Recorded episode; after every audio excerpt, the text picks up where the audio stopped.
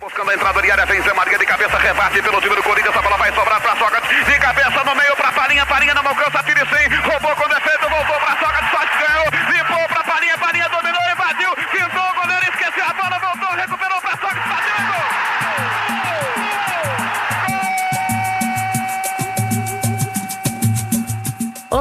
sou a Laura Faria. Eu sou o Pedro Saco Fonseca. Eu sou o Anderson Tobita. E sejam todos bem-vindos ao De Canhota Podcast.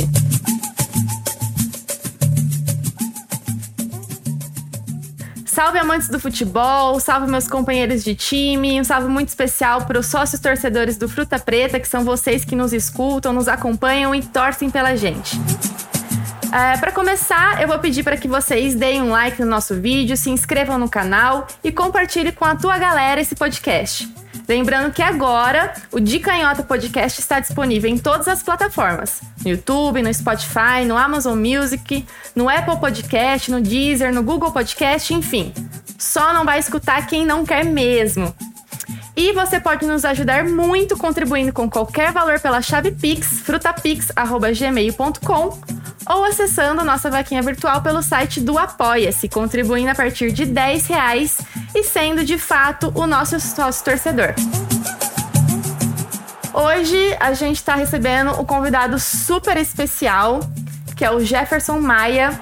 O Jefferson é pedagogo com pós-graduações em arte terapia e artes visuais. Ele também é, ele é artista plástico e é ex-atleta de modalidades para desportistas. Ele foi capitão da primeira seleção brasileira do rugby com cadeira de rodas e também conduziu a tocha olímpica no Parapan do Rio 2007 e nos Jogos Olímpicos Rio 2016. E além disso, fiquei sabendo que o Jefferson também pratica aí o mergulho e a pesca, né, Jefferson? Seja bem-vindo aqui ao nosso podcast. Nós estamos muito felizes de te receber para falar um pouquinho sobre esporte e para falar também sobre as Paralimpíadas. É, olá a todos, é um grande prazer poder estar dividindo um espaço como esse, falar do, do esporte paralímpico de uma maneira geral, inclusive já, já começando, é, deixando claro aqui, você, Laura, abordou muito bem o termo, o neologi, neologismo que é usado hoje, que é o paralímpico. Porque muitas pessoas ainda falam a, termo, a terminologia usada até bem pouco tempo, que era o Paraolímpico. Uhum. Ex o Paraolímpico, eu falo isso porque sempre me perguntam muito. Sim, perfeito. Internet. Hoje isso ainda causa dúvidas. Então o Paraolímpico mudou recentemente para poder tornar mais, nesses momentos nossos de globalização, tornar mais próximo a, a linguagem. Então, mais próximo do Paralympic, que é o, a terminologia em inglês, né? Uhum. Então, o Paralímpico hoje em dia é o que é adotado no Brasil, não como se fosse uma colonização, mas um favorecedor a, uma globalização de, de entendimento, né? E com isso, falar do paradesporto é sempre interessante porque o Brasil é um grande é um grande papão de medalhas, né? Graças a Deus faz um cenário nota mil e cada vez mais vem despontando com excelência. É, Jefferson, é, antes de você entrar aqui para falar com a gente, eu estava até comentando dessa questão do termo, né, paralímpico ou paraolímpico. Eu, tinha um, eu estudei jornalismo, eu tinha um professor que era muito chato com essa questão da língua, né, e ele não gostava do termo paralímpico. Ele, ele é, teimava que o correto era paraolímpico, né? Eu depois eu vou ver se eu tenho acho o contato dele, vou mandar aqui esse podcast para ele ouvir também que é que é uma explicação é, justa, né, para você ter poder ter essa integração, pelo que eu entendi, né?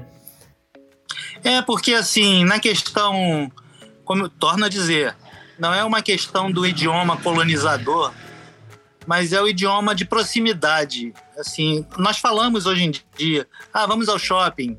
Então a gente não percebe muito e a gente já entra nessa questão de, de zona proximal do, do, dos idiomas, né, dos dialetos, das línguas. Então, o termo paralímpico foi adotado, é, não é por forçação, ele foi adotado por consequência e por uma votação, por um, um colegiado, por, eu não, não sei muito bem como foi que o Comitê Olímpico Internacional elegeu isso, ele elencou isso, mas foi de comum acordo pela maioria. Então foi por essa questão de zona proximal mesmo, de facilitador do, do entendimento, né? Ah, foi um consenso, então. Legal. Muito interessante, Jefferson, você está falando isso, porque eu vejo realmente muitas pessoas com essa dúvida. E, e, Jefferson, bom, eu fiz uma apresentação bem resumida, assim, né, sobre você. Queria que você, né, é, se apresentasse, então, um pouquinho melhor, falasse pra gente quem que é você, o que que você fez, um pouquinho da sua trajetória, pra... porque eu acho que minha apresentação foi bem, bem resumida. Sim, claro. É o seguinte, eu já tenho 57 anos, eu fui baleado eu resisti a um assalto aos 23 anos, quando eu era mergulhador de prospecção de petróleo. Eu trabalhava com mergulho em águas profundas, na Bacia de Campos. E eu estava voltando na época da Marinha, eu estava fazendo um curso de especialização, quando alguns pivetes vieram me assaltar e eu reagi a esse assalto, como disse, e fui baleado no pescoço. Naquele momento, isso há 30 e poucos anos atrás, é, falar de deficiência, falar de pessoas com deficiência e, sobretudo, ver pessoas com deficiência era algo raro. A sociedade ainda não tinha essa visibilidade que a gente tem hoje. E se falar de equipamentos, de facilitações, de adaptações, então, nossa, isso aí não tinha nada. Para mim, foi um grande, um grande sofrimento, é, muito além da, da situação em si, né? É claro que, que a sequela, as dificuldades, o, as perdas que, que agregam na vida é, foram um momento de sofrer, sim, mas eu acho que o maior sofrimento foi justamente estar nesse, estar nesse olho do furacão sem ter informação. A falta de informação para mim sobre essa questão, de tudo isso que eu falei, era o grande calcanhar assim de, de Aquiles para mim, porque eu, caramba, eu não sabia o que, que eu poderia fazer da minha vida. Eu que tinha uma vida superativa, né, profissional, de uma atividade de, de, de grande demanda física, de grande conhecimento técnico, e de repente eu me vi sem nada disso, dependendo de tudo e de todos o tempo todo. Eu passei, para vocês terem uma noção, é, foi quase dois anos na cama, sem mexer nada no meu corpo. Então depois, quando as, os movimentos começaram a voltar, eu no centro, já no centro de reabilitação, logo logo me frustrei, porque para que que eu estava fazendo uma tal de uma fisioterapia que os médicos me me proporcionaram?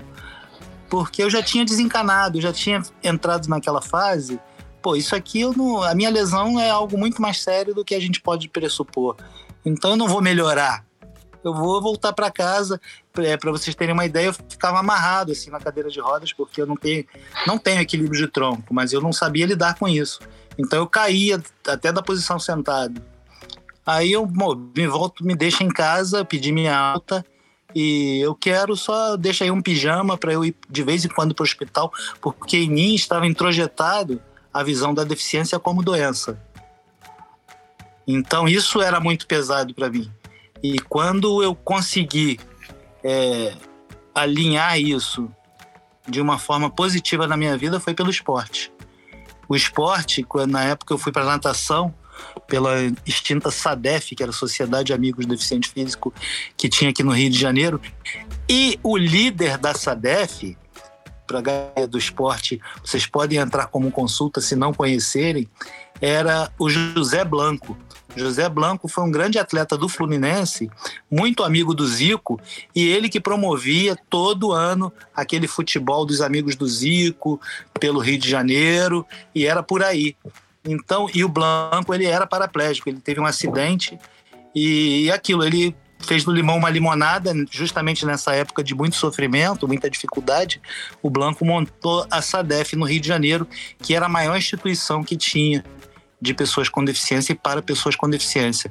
Blanco era o pai de todo mundo, porque ele adotava todos os cadeirantes que ele via pela rua, onde que não tinha onde morar, os, que não tinham moravam na SADEF. Ele fez um aglomerado lá de, de meia água, né, de kitnets, e botava o pessoal para morar, trabalhar e viver do esporte. É, e aí, para mim, foi o Blanco que me possibilitou entrar no esporte com a natação. E na SADEF eu comecei a competir. E em 92, quando eu conheci a professora Lúcia Sodré, que estava começando a implementar no Brasil o mergulho adaptado, quando ela me conheceu, poxa, mas você é mergulhador? Aí eu, eu sou, eu não, aí ela quis me, me que eu fizesse um curso de mergulho novamente para me adaptar a esse novo modelo. Eu falei que, olha, mergulhar para mim é igual andar de bicicleta. Eu posso não ter o meu físico para fazer, mas eu não esqueci como é. Então, mas eu não tinha. Isso porque eu não tinha dinheiro para fazer um curso também, né? Aí o Blanco, mais uma vez, me patrocinou o curso e eu fui lá para Búzios, fiz o curso com ela e, e aí a gente começou em 92, a partir de então, a implementar no Brasil a Sociedade Brasileira de Mergulho Adaptado, filiada à HSA, que é Handicap Scuba Association, é, que é uma entidade internacional que promove o mergulho para pessoas com deficiência no mundo todo. E aí foi nessa parte o meu, a minha introdução no esporte adaptado, né? Que para mim, assim, trouxe é, um leque de informações de que forma, pelo convívio com outras pessoas. Eu fui para o meu primeiro campeonato de natação para Curitiba sem aquele secto familiar de estar tá me apoiando o tempo todo e eu, e eu ter essa zona de conforto. Eu fui com a galera. Então é um ajudando o outro. Ter ido para o primeiro campeonato, é, para mim, foi um divisor de águas, porque eu comecei a ver as minhas possibilidades no meio social é, sem precisar de ter a zona de conforto, de ter um familiar ou alguém de, meu, de minha confiança me apoiando. Era uma pessoa com deficiência apoiando a outra. E daí fui embora, né, para outros outros meandros até chegar no rugby em cadeira de rodas, que a partir de 2005 é, para mim foi um pioneirismo porque eu sabia de como era o rugby em cadeira de rodas mas o Brasil não sabia. E aí a gente começou em 2005, teve o primeiro evento internacional aqui no Brasil, que é um tipo de, de Paralimpíada que é conhecida, que é o jogo, são os Jogos Mundiais pela Paz.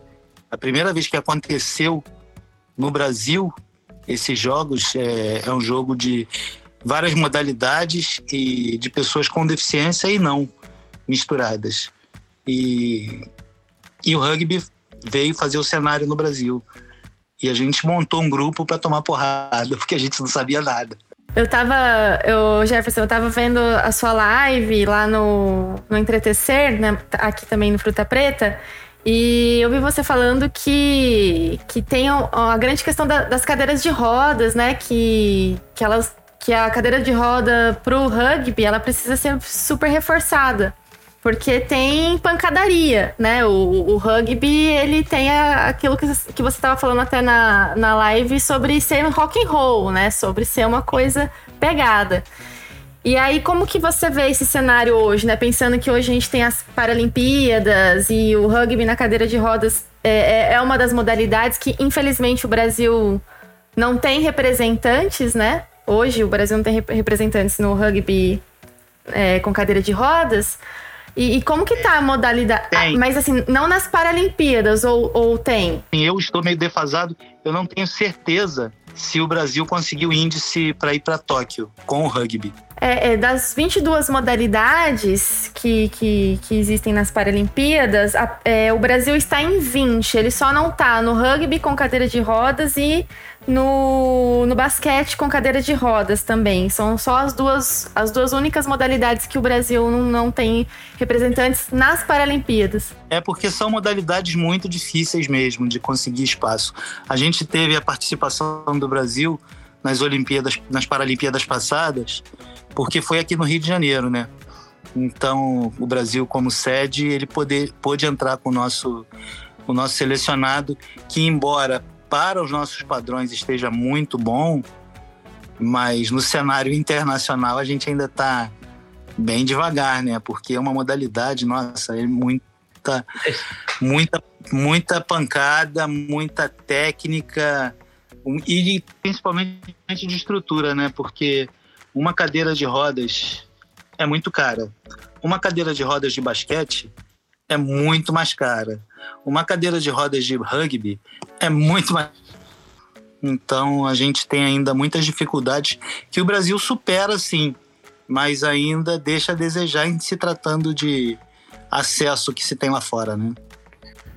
E Jefferson, em termos de, de Paralimpíadas, né, o desempenho histórico do Brasil é muito bom, né? É, no geral. E aí eu queria te perguntar uma coisa, né? É, você acha que isso, apesar das políticas que, de incentivo pra, para os esportes, ou tem políticas adequadas é, de incentivo para isso?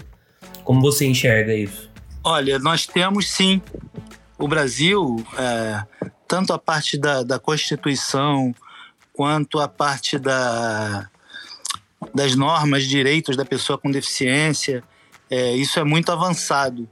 Mas a gente tem aqui sim aquele outro lado que deixa a desejar, que no Brasil as políticas, embora sejam bem rotuladas, não pegam, né?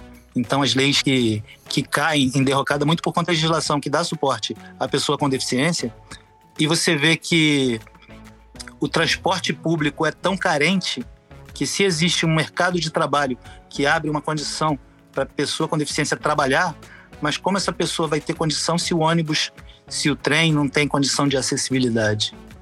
E por aí afora. Entendi. E queria que você, você puder. É, eu estava conversando com o pessoal antes de você entrar aqui na live, né? Na, no podcast. E eu falei como é que funciona a questão da, da rivalidade no rugby, por exemplo. Como é que funcionam os campeonatos nacionais? É, como que está estruturado isso atualmente, você sabe me dizer?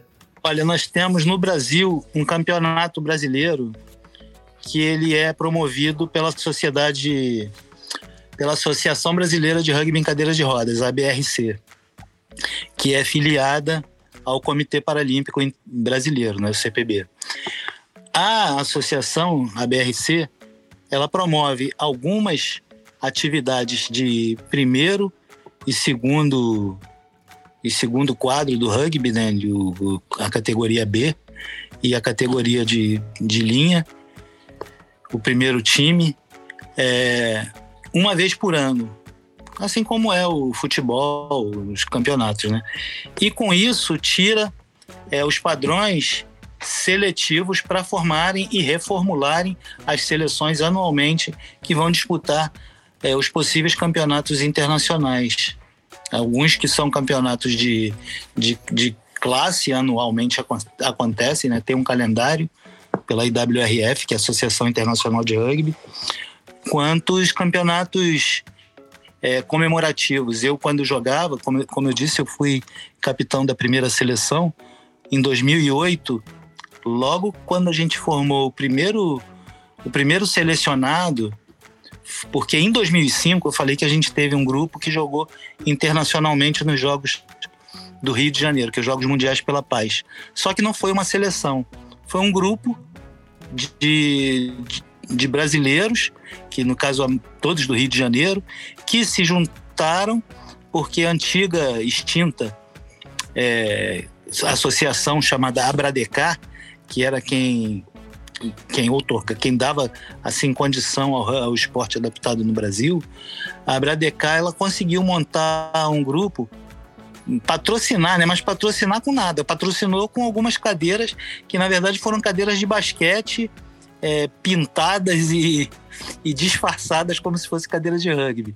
E tanto que a gente a, a, porradaria que a gente tomou foi muito mais fácil, porque as cadeiras literalmente voavam é, quando batiam de frente com, com as cadeiras do adversário. Nós jogamos contra Canadá, Estados Unidos e, e África do Sul. E a gente não sabia nada na época, a gente só apanhava. Mas foi bom, foi bom. E em 2005, como eu disse, embora tenha sido internacional, não foi uma seleção. Foi um grupo que o brasileiro montou pioneirismo, que a gente nem sabia que ia jogar. A gente achou que era estávamos lá só para fazer uma, um rolezinho de abertura e chegou na hora dos jogos e eles botaram a gente para jogar. Bom, mas vida que segue.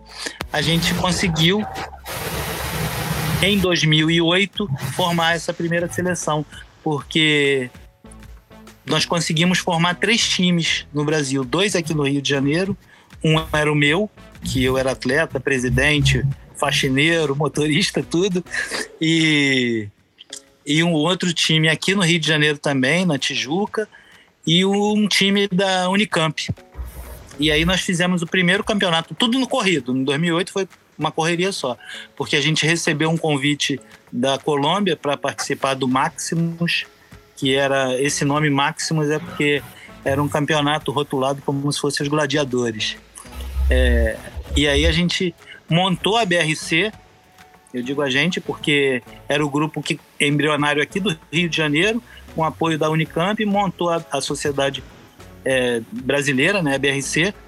Formamos o primeiro selecionado, o primeiro campeonato brasileiro, que foi um triangular. E aí o meu time foi campeão nesse primeiro brasileiro. É, e fomos para a Colômbia com a primeira seleção brasileira. E aí foi muito emocionante para mim, porque foi tudo, como eu disse, muita correria, é, de um grande aprendizado e a coisa de botar o pé na estrada para começar o rugby no Brasil.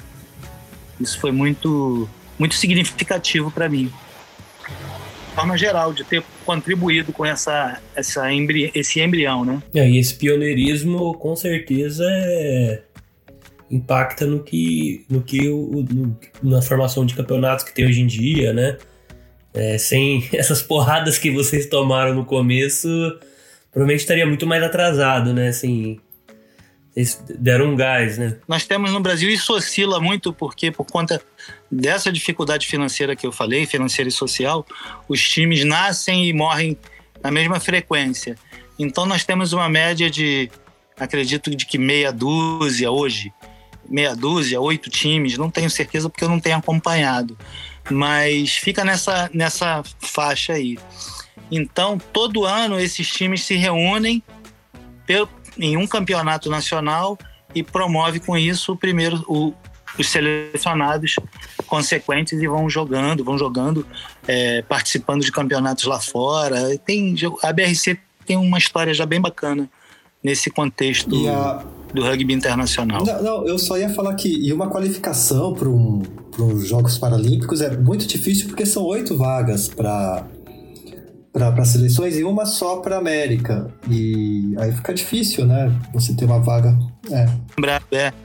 Porque conforme a gente tem toda essa dificuldade de entrar, de entrar nesse ranking, é, que é tão seleto, às vezes por conta de, de um pequeno desfavorecimento assim, uma, uma pequena, um pequeno detalhe não entra. Então o Brasil deixa a desejar nesse sentido, sim, com certeza. E Jefferson, é, como eu disse lá no começo, né, na apresentação, você conduziu a tocha olímpica no Parapan, no Rio 2007, e nos Jogos Olímpicos Rio 2016. Aí eu fiquei pensando se foi essa trajetória no rugby, rugby que, que levou a, a, a esse ponto. Como é que foi? Eu, em 2007, quando teve o, o Pan-Americano aqui no Rio, é nesse período por volta de 2000 mais ou menos. Em 2004 eu terminei minha graduação em pedagogia. E eu ainda não era artista plástico dos pintores com a boca e os pés. Mas eu já atuava não só na militância da pessoa com deficiência no, contexto social e, de, e mas eu, e eu trabalhava na prefeitura do Rio de Janeiro, na parte das. Foi quando a prefeitura do Rio de Janeiro começou a implementar as vilas olímpicas. Eu era que meio como que um consultor da questão de acessibilidade, de, de informações que eu tinha no contexto social para o grupo seleto que foi montado na prefeitura do Rio nessa época.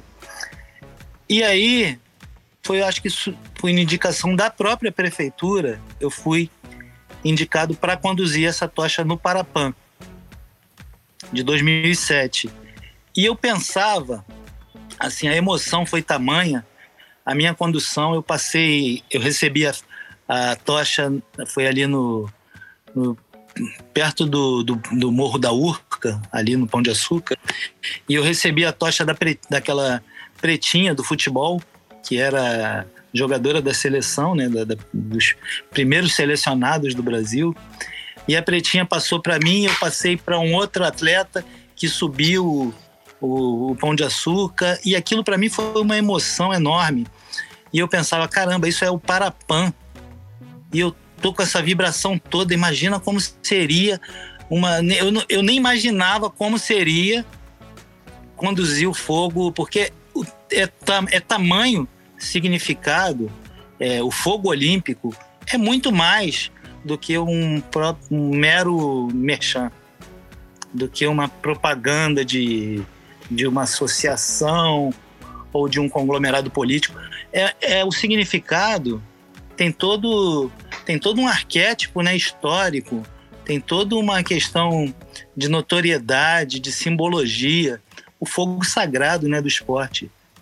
Aí desde lá de Atenas e eu pensei nisso e acabou acontecendo que vieram os jogos de 2016 e esse meu histórico eu joguei assim, falei com alguém e isso foi parar no, em algum dos patrocinadores e aí eu fui convidado pela Coca-Cola. Coca-Cola me patrocinou, foi um dos grupos patrocinadores. E aí eu fui para conduzir a, a, tocha, conduzir na cidade de Teresópolis.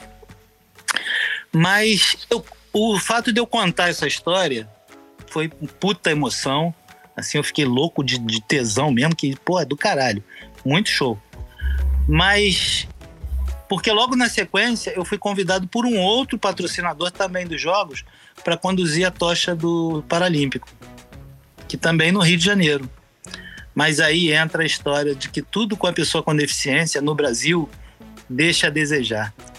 Eu fui convidado e para mim me deu mais assim, mais frisson do que o próprio Olímpico, porque caramba, o Paralímpico para mim vai ser muito mais significativo para mim, falando assim, no meu histórico. E tava com aquilo, tava na expectativa, na expectativa. Chegou nas vésperas dos Jogos Paralímpicos, é, eles já tinham me dado a, o contrato para assinar, já tava, porque tudo tem uma metodologia, né? Tudo tem um, um, um, um correr. E eu tava, já tinha, tava no procedimento, só tava aguardando. E ninguém me procurou mais. Aí quando chegou às vésperas, literalmente, dos jogos acontecerem, porque eu já estava de vez em quando a televisão mostrava, não como foi o Olímpico, mas de vez em quando mostrava a condução paralímpica né, no Brasil. E eu, caramba, não me procuraram mais. Aí eu fui tentar ligar para eles e não consegui acesso com ninguém. Aí um dia, a faxineira lá do Comitê Paralímpico que atendeu, a zeladora, e falou: oh, o pessoal tá na rua. E eu procurei, procurei, procurei, mandei recado e ninguém me respondeu. Aí até que depois acabou, passou jogos, passaram a condução. Um amigo que foi condutor, ele disse que me chamaram no setor que ele estava. Chamaram e eu não apareci. Eu, Pô, mas eu não apareci porque não tinha aquela estrutura que teve no Olímpico. Não foi nem de sombra com a relação do Paralímpico. O Paralímpico foi bagunçado com relação a isso. Para vocês terem uma ideia, no Olímpico é, tinha uma pessoa que era um funcionário do, do comitê para ser o condutor para me apoiar. No Paralímpico, eles falaram: ah, você pode levar quem você quiser.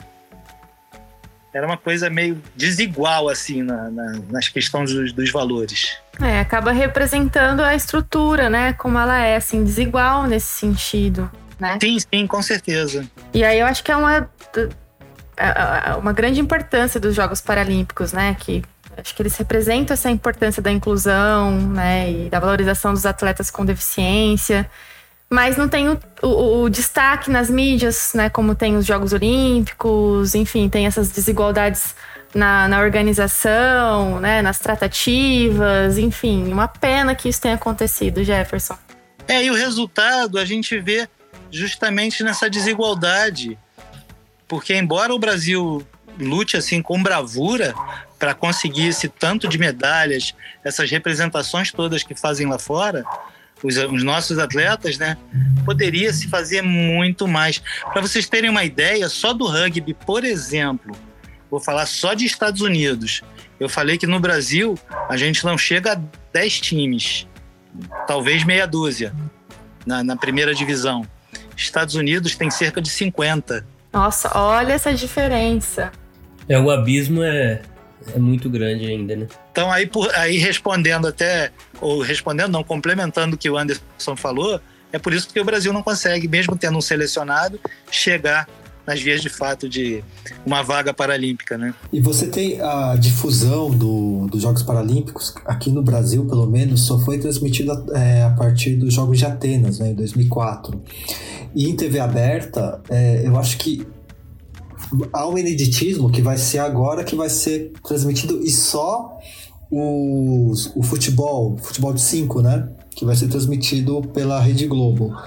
E o, o, as outras modalidades vão continuar sendo transmitidas só via TV a cabo. Mas isso vai ser transmitido pela Rede Globo porque vai no horário da madrugada, né? É verdade, tem, tem esse fato também que Tem esse ponto. você preenche. É, é verdade. É bem possível isso. E é, e é uma pena, né? É, e, e como vocês estavam falando, assim, o Brasil é.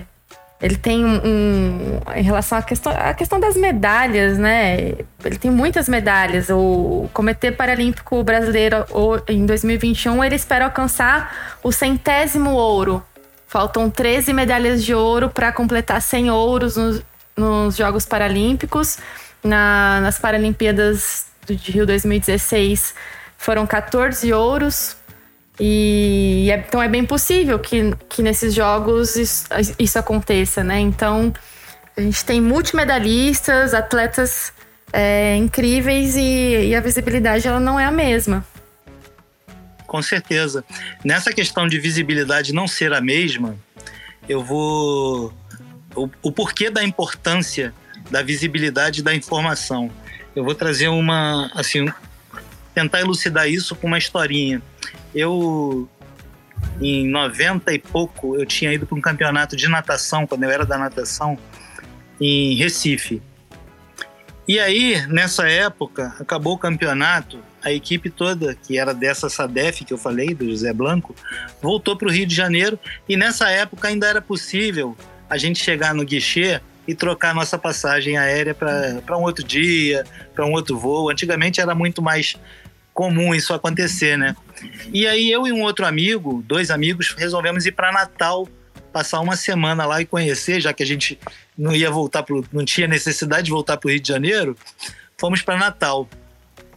Chegando em Natal, a gente ficou lá turistando. E aí, um belo dia, nós estávamos na praia, tomando lá uma cervejinha com caldo de camarão, e chegou um camarada se arrastando, literalmente, pela areia, um pedinte, né? Pedindo ajuda, se arrastando daqui, da... chegou até a gente e nós vimos que ele tinha uma deficiência, no caso, uma sequela de pólio, que no Nordeste tem muito ainda. É, mas nós, e eu, particularmente, observei a musculatura superior do camarada por se locomover, se arrastando assim dessa forma. Ele desenvolveu muito a musculatura superior. E comecei a passar para ele informações que ele ali de Natal não sabia nem que existia. Aí eu falei, cara, procura o fulano, procura nesse endereço, porque eu já tinha um conhecimento né, desses campeonatos, das associações que tinham na época. E tá, passou-se a história. Campeonato seguinte foi, nós fomos em, em Goiânia. Pelé era o ministro do esporte. E aí no dia da abertura chegou a delegação de Natal, que era um campeonato brasileiro de várias modalidades. Eu era da natação. Chegou o dito cujo já como destaque de grande atleta da, do grupo de Goiânia. Olha como às vezes com a informação a gente consegue mudar o horizonte da pessoa. Uma história surpreendente, né? Não, surpreendente talvez nem tanto pelo cenário, né? Mas, mas jeito que você, você, você e seus colegas interferiram e colaboraram na vida da pessoa, né? Realmente sensacional. Apesar, né? Tô falando a história é bonita, mas, né? O ideal fosse que teve, fosse divulgado ele pudesse ter esse acesso muito antes, né? É por isso que eu tô falando, porque, assim, em se tratando de, de uma sequela de vida, uma sequela social que a deficiência acomete, é, a pessoa pode ter a opção fazer ou não. Eu disse, cheguei a falar, acho que na, na pré-live do Entretecer, eu falei a esse respeito, porque se a pessoa Não é porque ela tem uma deficiência, porque ela usa cadeira de rodas, porque ela tem um tipo de limitação qualquer, que se ela é daquele tipo de que só gosta de ficar na, no sofá comendo biscoito e vendo televisão, ele não vai ser desportista por isso. É, não, é o, o que faz a pessoa é o nosso desejo, a nossa motilidade. Então, mas para que isso aconteça, a gente precisa ter saber que existe, né? Exatamente. Saber que condição temos um equipamento favorecedor e por aí afora.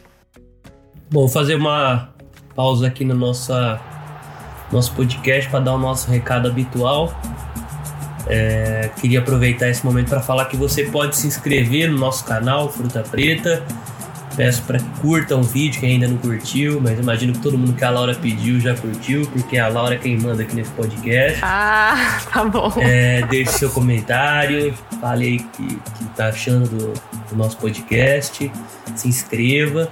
É, mas quem quiser ir além, né, tem a opção de fazer uma contribuição, né, para o nosso Pix, que está na descrição do vídeo, ou contribuir com um valor por mês na nossa vaquinha no Apoia-se, que também está no Apoia-se e também está na descrição do vídeo.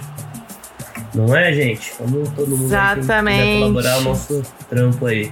É, a gente se mantém aqui por apoio, né? Então, quem puder fazer isso vai nos ajudar muito a continuar produzindo podcast e outros programas também do Fruta Preta. É isso aí. E aí, o Jefferson, é, não sei se você, como que você tá, uh, eu acho que o Anderson já falou um pouco, a Laura já falou um pouco também. Você tem alguma expectativa para essa Paralimpíada que está começando, o desempenho do Brasil? Você acha que tem algum, algum destaque assim que mais chama atenção? Olha, eu tenho a, assim toda a intenção de acompanhar o máximo possível, né? Assim como a Olimpíada me deixou desorientado jogando os oito eu vou tentar fazer isso também com a Paralimpíada dentro das expectativas maiores, né? A gente tem ainda mais uma mais um evento com a participação do Daniel Dias, né? Participando. Uhum. E, e tem os novos, assim, porque o que aconteceu, pelo menos eu tenho essa sensação, assim, de mim, comigo mesmo, é que esse período pandêmico criou um grande hiato de desinformação, desinteresse, de, de contato social de uma maneira geral. Então, como eu falei, assim como eu disse do rugby, que muita coisa que eu não estou sabendo de, de como está, é, faço meia culpa nisso. Do, de uma maneira geral, a sensação é a mesma. Então eu quero me reiterar, porque eu sinto como se eu tivesse me reintroduzindo na sociedade com esse período agora, que eu já estou vacinado, saindo com mais tranquilidade, sem ainda desarvorar geral, né? Mas uhum. aos poucos tá a cara no mundo. E a, e a expectativa de vocês, Anderson, Pedro, né? Lembrando que essa é a 16 Paralimpíada, são 22 modalidades e o Brasil vai com uma, com uma delegação que fala, gente?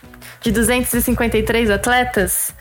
É, e vai participar de 20 modalidades, como a gente estava falando. E tem dois novos esportes que foram introduzidos, que é o para badminton e o para taekwondo. Aí saíram duas outras modalidades. Eu acho que a, a, a, grande expectativa é realmente o Daniel Dias, né? Ele é o maior medalhista paralímpico na natação, já ganhou. É um não, fenômeno. Né? Não sei nem quantas medalhas ele já ganhou. 14, 14 ouros, 24 medalhas ele ganhou. É... Quem é Phelps? Quem é Phelps? né? Vai disputar os 50 e 100 metros, né? Mas eu, eu, eu queria muito ver, é, no, tem até brasileiros é, na disputa, eu gosto muito do tênis e cadeira de rodas. A gente teve no, no, nas Olimpíadas uma das maiores vergonhas, que foi o Novak Djokovic, né? Que deu show de deselegância na decisão do bronze, quando perdeu para o asturiano Carrendo Busta, né? E deixou, desistiu das duplas mistas e deixou a companheira na mão, né? Ele alegou contusão, né? Mas para fazer aquele showzinho não estava contundido. Então, e ele estava tentando o Golden Slam, né? E que é o você ganhar as quatro, quatro torneios do Grand Slam mais a medalha de ouro, né? Que só Steph Graf havia conseguido até então. Mas na, é, no tênis de cadeiras de rodas, é, a gente teve a Esther Verger, que ela é tetracampeã em Paralímpicas Simples, que conseguiu o, por três vezes o Golden Slam também. E nessa Olimpíada, é, até então não tinha o Wimbledon, ela nunca disputou o Wimbledon, porque o Wimbledon só, acho que a partir de 2016 que, que eles permitiam os, o, é, o torneio de tênis de cadeira de rodas no, nas gramas do All England Club. E, e tem uma é, tenista é, holandesa que vai é, é a Jide Groot, que ela vai tentar o primeiro Golden Slam completo, que ela ganhou o Australian Open, Roland Garros e Wimbledon esse ano, e o ano passado ela ganhou o US Open, que não é disputado no, nos anos de Paralimpíada por causa de um conflito de calendário que é na mesma época. Caramba, que nome difícil, hein, Anderson, para falar. e aproveitando o gancho da última, do nosso último episódio também, a gente pode fazer um apanhado aí geral do que, foi o desempenho aí da, do Brasil nas última, na última Olimpíada que finalizou, né? E até perguntar pro Jefferson o que, ele achou, se ele acompanhou. Você falou que ficou até desorientado, né, Jefferson? É, eu achei bem interessante, sobretudo com a com essa participação nossa do futebol, né? Que infelizmente a única único senão foi aquela parte da daquele protesto deles lá com a questão do uniforme, né? Que ninguém entendeu muito bem o porquê, na verdade. Mas o importante é que conseguiu conquistar o bicampeonato olímpico. E, e, as outras, e essas outras modalidade, modalidades, principalmente o skate e o surf, começando e já começando metendo o pé na porta, né? Isso foi bem legal. Sim, sim. E um outro destaque dessas Olimpíadas que é, acho que para as mulheres atletas, né, que conquistaram o melhor resultado da história nas Olimpíadas de Tóquio. Com certeza, a participação feminina, principalmente nessas nossas é, desigualdades de gênero ainda uhum. um, tão negativas né, para a sociedade, isso foi muito, muito simbólico. Sim, sim. As mulheres subiram ao pódio nove vezes nessas Olimpíadas, né? Foram muitas medalhas inéditas na ginástica olímpica com a Rebeca Andrade, no tênis, no boxe. É, tivemos a, a, a, Raíssa, né, uma atleta de 13 anos ganhando medalha de prata. Então, assim, acho que o grande destaque, a gente, né, assim, eu traria assim para as mulheres nessas Olimpíadas e fico com expectativas aí de que de que isso vá mudando mais ao longo do tempo. É, especialmente na ginástica, eu lembro assim da participação do Brasil, eu vendo pela televisão na época da que a Georgette era treinadora da Luísa Parente, né? E quando como o Brasil vibrava só de dela estar participando. E hoje a gente vê o Brasil tendo esse, esse desenvolvimento, essa participação, essa presença é espetacular. É, e o Nordeste também, né? O desempenho do Nordeste em termos de medalha foi espetacular também, né? Não lembro que atleta numa entrevista que falou lá que o, a CB. O COB que. Como é que era? É... Comitê Baiano. É. É, é Comitê Olímpico Baiano, né? e não foi não só da Bahia, né? E outros estados também, né? E teve a prova do Pio, que foi sensacional, né? Porque o, tanto o, o norueguês e o americano, que ficaram o, o, nas duas primeiras posições, fizeram marcas abaixo do recorde de mundial, né? Foi uma das provas mais fortes da história, aquele 400 metros com barreiras, né? Isso. Foi um espetáculo. Eu acho que essa Olimpíada, assim, foi muito além do que tínhamos de expectativa, pelo menos eu. Sim, especialmente depois do adiamento, por conta da pandemia e tudo, né? Com certeza. Acho que talvez um, um porém que fica e talvez um. Acho que a gente até comentou no último episódio, é como que o futebol feminino precisa ainda de mais apoio, né? Que apesar, né, igual eu te pergunto que eu te fiz na, na no começo, né, o Jefferson, apesar do, da falta de estrutura de apoio que tá mudando relativamente lento, mas tá mudando, né? elas conseguem na Olimpíada chegar na fase de mata-mata, tem duas pratas, né? E ainda com um apoio muito incipiente, né? De, de federações, de clubes, né? De mídia. É, é eu vejo, eu vejo o esporte, o futebol feminino, assim, num, num patamar de, de visibilidade semelhante ao Paralímpico brasileiro no geral. O Paralímpico não tem apoio de nada, assim, falando-se a grosso modo.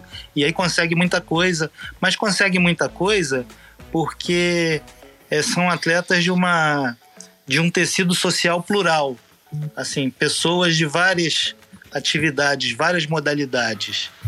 Então, o Comitê Paralímpico, até por uma questão de, de fazer um lobby da própria marca, né, da própria presença, da própria administração, eles botam atletas para lá. Só que o brasileiro é aguerrido, porque a pessoa com deficiência no Brasil, ela está acostumada sair de casa e ir catando cavaca pela rua para poder pegar um trem lotado, para poder dar um jeito. Então, quando chega no esporte, pô, isso aqui para mim, que, que participo de uma, de uma competição desigual todo dia, isso aqui é nada, assim, tô falando isso grosseiramente. E para as mulheres do futebol é a mesma coisa, que não tem o apoio que deveriam ter, mas consegue muito em se tratando de tanta luta e tanta perseverança. É, tem a história do Ítalo, né? Também você falou de, de condições precárias, né? Começou a surfar numa na tampa de isopor, né? É, não dá para romantizar, né? não é a situação ideal, mas essas situações acabam, né, numa falta de estrutura, se, é, fazendo com que o atleta consiga né, se sobressair em algum momento, né? Mas não dá para romantizar isso, com certeza, né? Não, porque isso é só pra gente ver, para ter assim um dado de realidade. Pô, se consegue assim, com esse couro grosso, Imagina como seria se tivesse apoio, se tivesse suporte e facilidades. É isso aí. Exatamente. E o futebol olímpico, o que você acha que dá para tirar daquela seleção lá, para a seleção principal? Você se acompanhou? Eu, então, eu acompanhei, eu, eu achei um grande aprendizado para a seleção principal a gente ver e eu acho que já foi, né? Porque já saiu a nossa convocação aí, que deu uma mexida geral, né, nisso. É, o Guilherme Arana deve ser titular da lateral, por exemplo. Né? Foi um grande por momento de, de aproveitar esse, esse no, esses novos horizontes que vão se abrindo, né? Não só com, como atleta, mas como treinador também, né? Sim. Fica aí um, fica um recado aí pro Tite, né? Mas faltou, o Ger mas faltou o Gerson, hein? É, pois é, faltou mesmo. Mas pelo visto não tá faltando no Flamengo, né? Tirando o jogo com o Inter, né? Tudo bem, mas. Não tá fazendo tanta falta ali no meio do Flamengo nos últimos jogos, né? Renatão chegou arrebentando ali. Já teve uma contratação nova, né? Pelo menos já divulgou aí. O Kennedy, né? Isso. Kennedy, ponta ex-Fluminense, né? Aliás, o Flamengo deixando os Fluminense chorando aí, né? Pedro, agora o Kennedy. O Gerson também da base Jogou, lá, né? É. Antes de ir pra Itália. Eu tava na E o Kennedy também. No jogo, assim, momentaneamente pelo rádio. Não, não peguei muito, mas é, o Flamengo fez dois, mas com, com gosto de quero mais, que poderia ter feito, né? Inclusive o Pedro sair desse jejum que ele tava passando. Mas e foi onde eu soube do Kennedy. Não, eu só ia falar que o Kennedy tava, é, quando jogava lá na. Jogou acho que no Chelsea, ele jogou um tempo, né? Jogava na lateral também, né? No, no lateral esquerda. Era mais um ala, né? Quando o time às vezes jogava com três zagueiros, né? Um winger, né? Que eles falam na Inglaterra, né? Mas eu, eu confesso que eu não sei o, o, nível que ele tá de atuação hoje, não. Não sei se, como é que ele tá jogando. Mas o Flamengo tem feito contratações boas. Os caras devem ter observado, né? Os olheiros lá. Não, não costuma contratar à toa, não. Né? Não é só de DVD. Bom, gente, a gente tá chegando aqui no, nos, nos finais aqui, nos acréscimos. É, geralmente no final, Jefferson, a gente tira um tempinho para fazer algumas considerações finais, fazer algumas indicações. Então eu queria passar a palavra para os meninos, né, para que eles façam as considerações deles. Depois passo a palavra para você também fazer a sua consideração final para a gente se despedir hoje.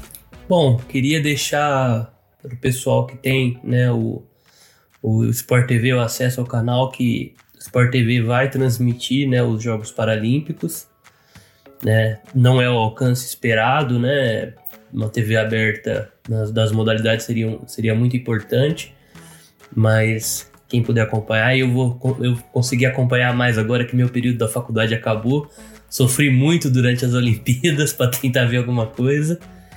E como a gente também fez um apanhado das Olimpíadas aqui, eu vou deixar também como sugestão para assistir a prova do, do Isaquias na canoagem, que foi assim, dominante, foi um negócio assim, não, não deu a mínima chance. Parece que nem sofrimento teve, do jeito que ele ganhou, a, acho que a prova a mais rápida lá da, da canoagem, né? Foi realmente incrível. Ele deu até o estilo Bolt no final, parou de remar. Deixou uma lazeirinha, né? É.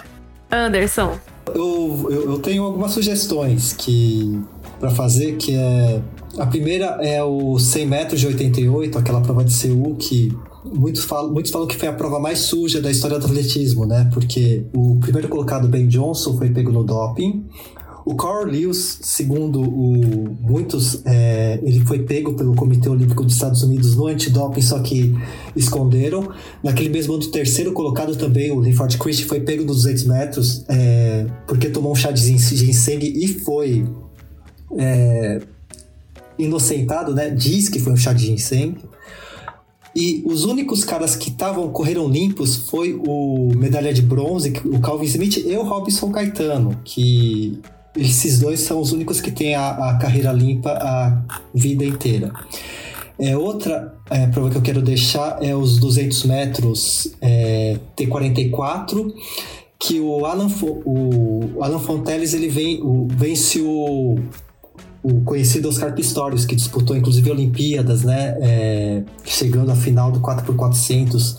É, nos Jogos Olímpicos e que tem uns documentários aí sobre ele que ele foi condenado também por assassinato, essas coisas, né? Que mostra o quanto armas são complicadas na sociedade. E deixar, tipo, eu tô me alongando um pouco, mas vou deixar três músicas, tá? Que é uma é do Air, que é Kelly Watch the Stars, que a Kelly joga tênis de mesa com no, no, no jogo de videogame Pong, que é controlada pelo jogo Pong.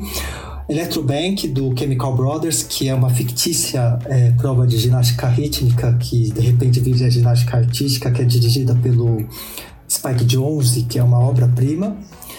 Hooked, do Offspring, que é muito legal porque não só porque traz cenas de BMX skate, mas porque ele expulsou é, não sei se vocês estão por dentro das notícias, mas ele expulsou o Peter Parada da, da banda dele porque ele tinha um discurso anti-vacina, né? E é mais isso mesmo. Acho que eu me alonguei um pouco e um abraço para todos. É, bom podcast para vocês. Foi sensacional. Suas indicações são sempre ótimas. Jefferson, queria passar a palavra para você, para você também fazer as suas considerações. É, então, eu mais uma vez quero agradecer aqui o espaço, o momento, porque, como eu disse, a gente mudar um pouco através da informação o cenário da, social da pessoa com deficiência é sempre bem, é bem importante. E falar, né, para quem quiser conhecer mais um pouco desse universo, a gente vai estar tá aí começando a Paralimpíada. É, é bem legal de procurar ver os espaços. É, se não conseguir assistir em loco do, dos campeonatos, pelo menos tem o YouTube aí com algumas gravações. E se tratando do rugby em cadeira de rodas, pelo próprio YouTube, para quem quiser conhecer um pouquinho de como é esse universo, é só procurar ou rugby em cadeira de rodas, ou quad rugby, como é chamado internacionalmente, ou até mesmo o documentário, que é um clássico, porque quase inclusive ganhou o Oscar no ano que ele foi lançado na categoria de documentários, que é o chamado Motherball, é o filme de, sobre o rugby, que começou inclusive quando a gente começou o rugby no, no, aqui no Brasil em 2005. E falar um pouquinho, assim, sem querer me alongar, dessa minha outra vertente, que quando eu parei o esporte, em 2009, eu culminei transitando para o universo artístico, no qual hoje eu me especializei e trabalho na área da pintura artística pela Associação de Pintores com a Boca e os Pés. Eu pinto com a boca por fazer parte de, de um grupo de, de pessoas com tetraplegia. E quem quiser conhecer melhor o nosso trabalho, adquirir nossos produtos, a gente tem o site que é apbp.com.br, APBP de Associação dos Pintores com a Boca e os Pés. Quem quiser passa lá conhecer nosso trabalho, um pouquinho de cada um de nós, tem lá tudo amarradinho. Vamos deixar na descrição do vídeo também, né? Exatamente, vamos deixar na descrição do vídeo. E uh, a minha indicação é justamente um programa do Fruta Preta, que é o Entretecer, que teve a participação do Jefferson, né? Que foi ao ar agora no dia 10 de agosto, com o tema Corpas Dissidentes do Esporte. Então o Jefferson também participou lá com outros convidados. E muito interessante também para quem tá querendo se informar e, e, quer saber mais, procura a gente aí no YouTube barra Fruta Preta e assista também esse programa, essa live do Entretecer que tá super interessante. E aí lá também vai ter mais informação do Jefferson e também, né, do trabalho como artista plástico, artista visual. Então é, é interessante também assistir lá para se inteirar mais.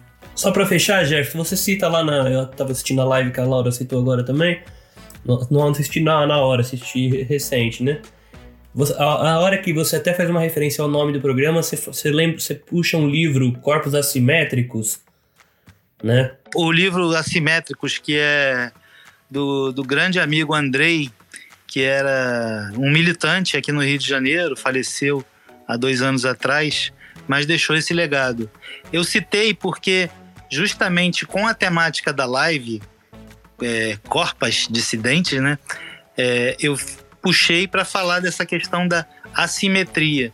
No meu caso, em especial, como foi para mim lidar com o meu corpo, porque não foi só a falta de motilidade do pescoço para baixo, foi a, a, variação no qual começou a me, me encantar tanto essa adequação do paradesporto.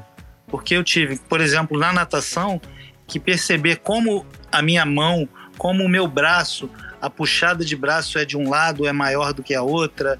O meu braço, o meu tríceps do lado esquerdo, por exemplo, não funciona, o direito já funciona um pouco. Então foi só para pegar o gancho nessa questão da assimetria do corpo e que com isso, independente disso, a gente toca a vida. Perfeito, Jefferson. Queria agradecer, em nome do, do, Fruta Preta, imensamente a sua participação, né? Mais um programa do Fruta Preta que você está tá se dispondo, dispondo seu tempo para participar e ajudar a propagar a informação relevante. Então, queria agradecer muito, muito mesmo a, a sua participação e agradecer ao Pedro, Anderson, né? E nos vemos na próxima. Muito obrigado, gente. Valeu, Jefferson. Juntos, tá? Um abraço para todos. Tchau. Tchau, gente. Valeu, gente.